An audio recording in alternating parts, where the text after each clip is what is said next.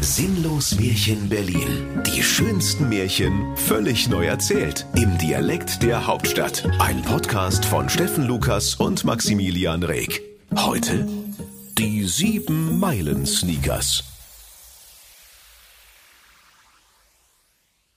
Es war einmal vor 7700 oder sieben mal sieben Jahren, das wissen wir selbst nicht mehr so genau. Da lebte der arme Sandsieber Rainer Maria Sieben mit seiner Frau Sieblinde und seinen sieben Kindern in Treptow JWD in einer Plattenbausiedlung in der Hausnummer sieben auf sieben Quadratmetern Wohnfläche.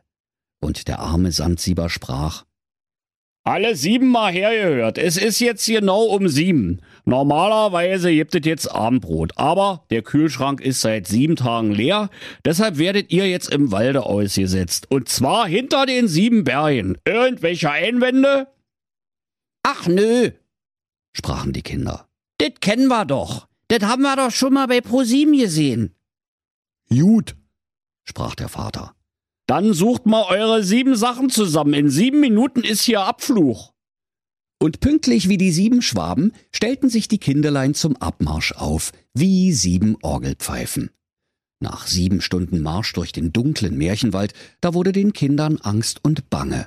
Und sie riefen, Vater, wir machen uns ins Hemde vor Angst. Da sprach der arme Sandsieber Rainer Maria Sieben, ja, was soll ich denn da sagen? Ich muss schließlich den ganzen Weg alleine zurück. Macht es gut, ich mach einen Fisch. Da weinten die sieben Kinder, sieben dicke Tränen.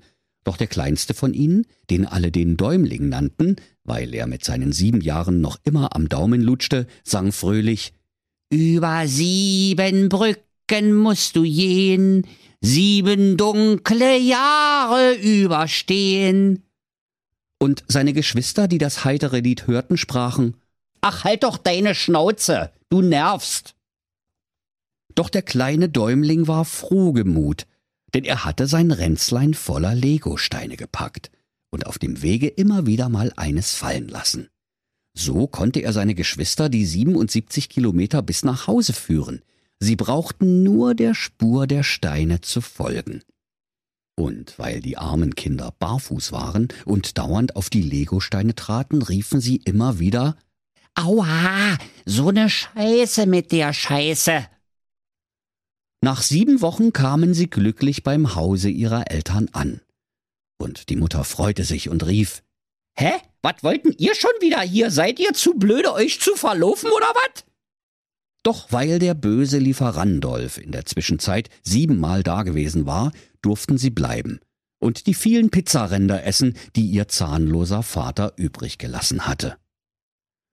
Doch sieben Monate später waren auch die Pizzaränder allesamt aufgegessen, und der arme Sandsieber Rainer Maria Sieben sprach Ihr wisst ja, was jetzt passiert. Und es half kein Heulen und auch kein Klagen, kein Greinen und Weinen, kein Jammern und kein Flehen, kein Betteln und kein Wimmern, kein Winseln, kein Knatschen und auch keine Online-Petition und kein Festkleben an der Autobahn. Sie mussten alle wieder in den dunklen Wald, um dort vorschriftsmäßig nach guter alter Märchensitte zu verhungern. Das kleinste der sieben Geschwister, der siebenjährige Däumling, aber sprach zu seinen Brüdern und Schwestern Fürchtet euch nicht, ihr Trottel, ich hab doch wieder ne Spur gelegt. Doch weil der kleine Däumling dazu die letzten Pizzarandkrümel verwendet hatte, war die Bröselspur verschwunden.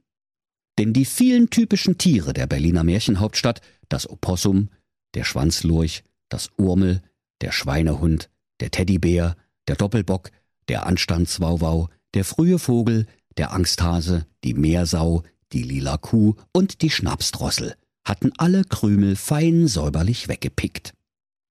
Da gaben die Kinder dem Däumling für sein Missgeschick eine All-You-Can-Eat-Portion Geschwisterkeile. Dann irrten sie sieben Jahre durch den dunklen Märchenwald, bis sie an ein großes, prachtvolles Schloss aus Knochen kamen.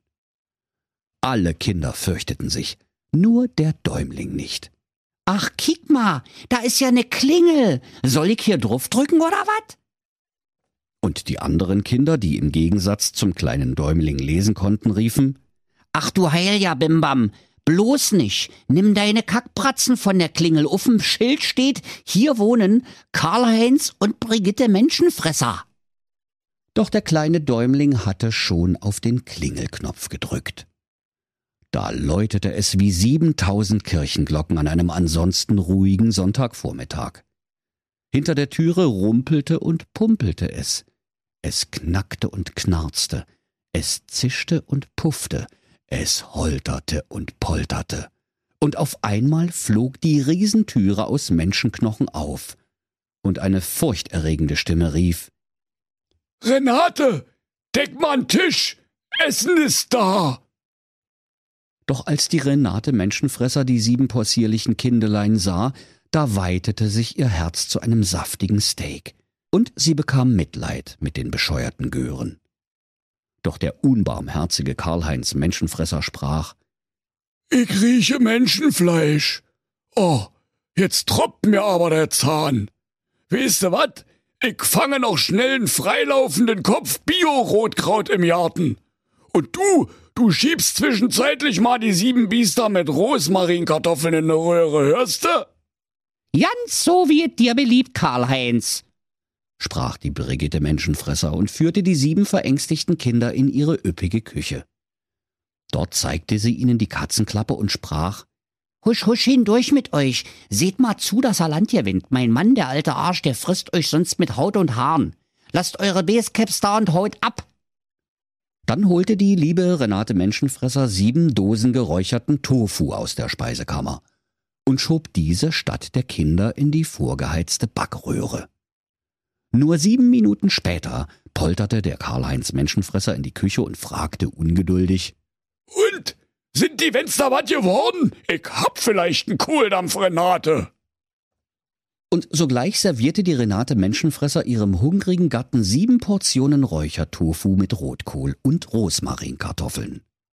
Den sieben Klumpen wabbeliger Sojamasse hatte sie listig die sieben Basecaps der Kinder aufgesetzt. Und der Karl-Heinz Menschenfresser schluckte alles mitsamt Teller und Schirmmütze herunter.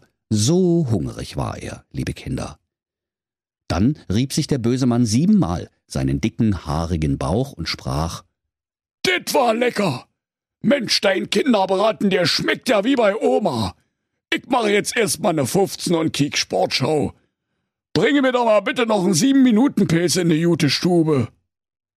Doch als er so auf der Couch lag, da war ihm, als hätte er sieben Dosen geräucherten Tofu gegessen.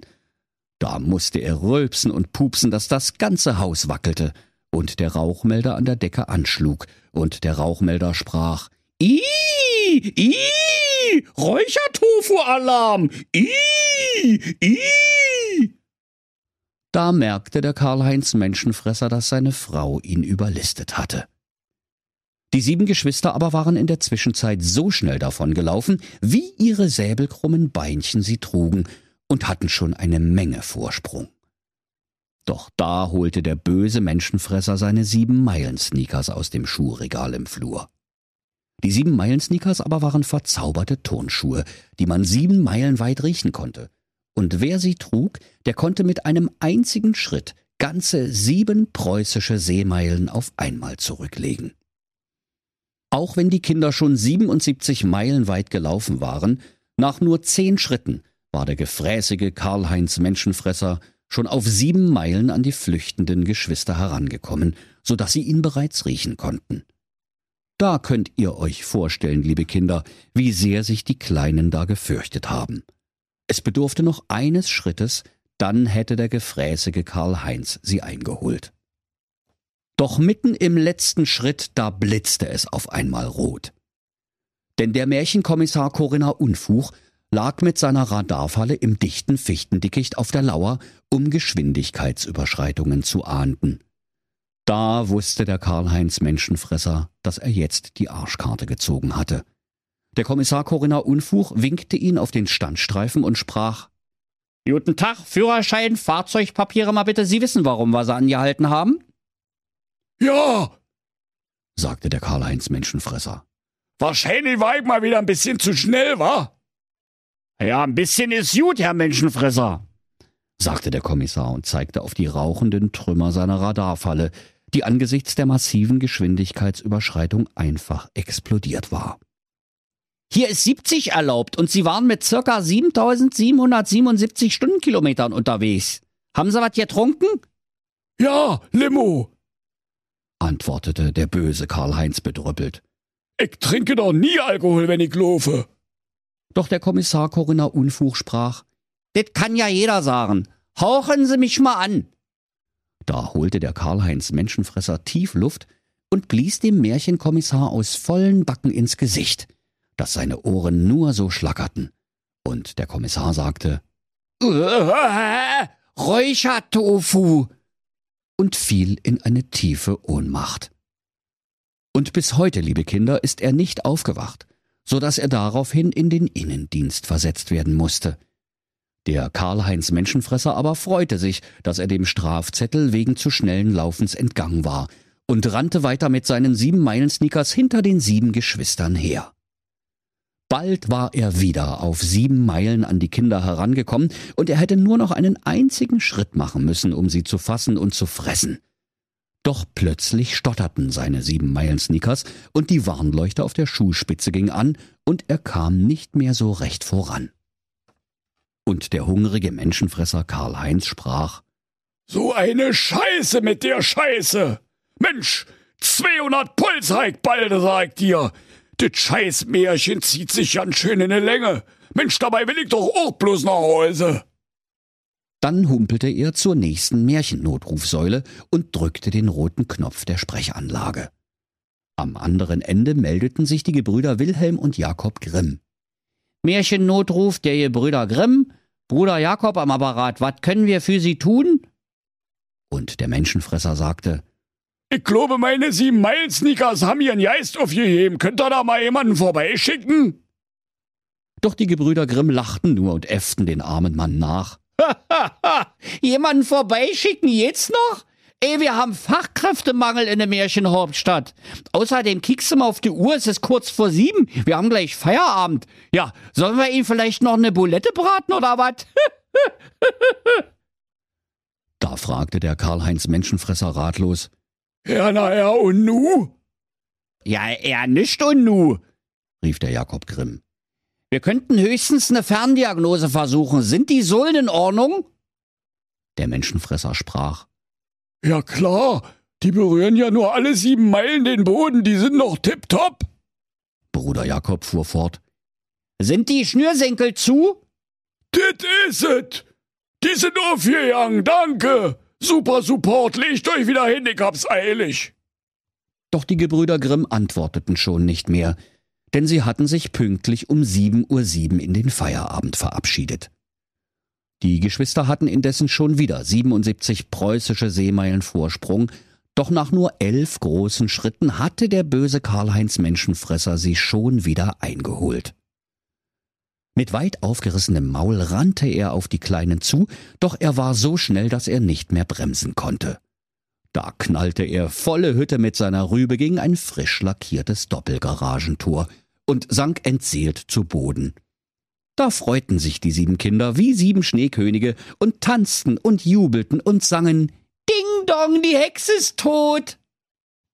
Nur der Besitzer der Doppelgarage freute sich nicht, denn in seinem Garagentor war nun eine riesige Beule in Form eines Menschenfressers.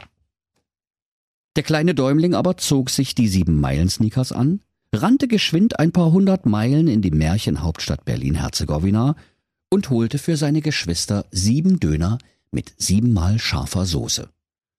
Und als der kleine Däumling nach sieben Minuten zurückkam, da waren die sieben Döner immer noch genauso lauwarm, wie er sie in Berlin gekauft hatte.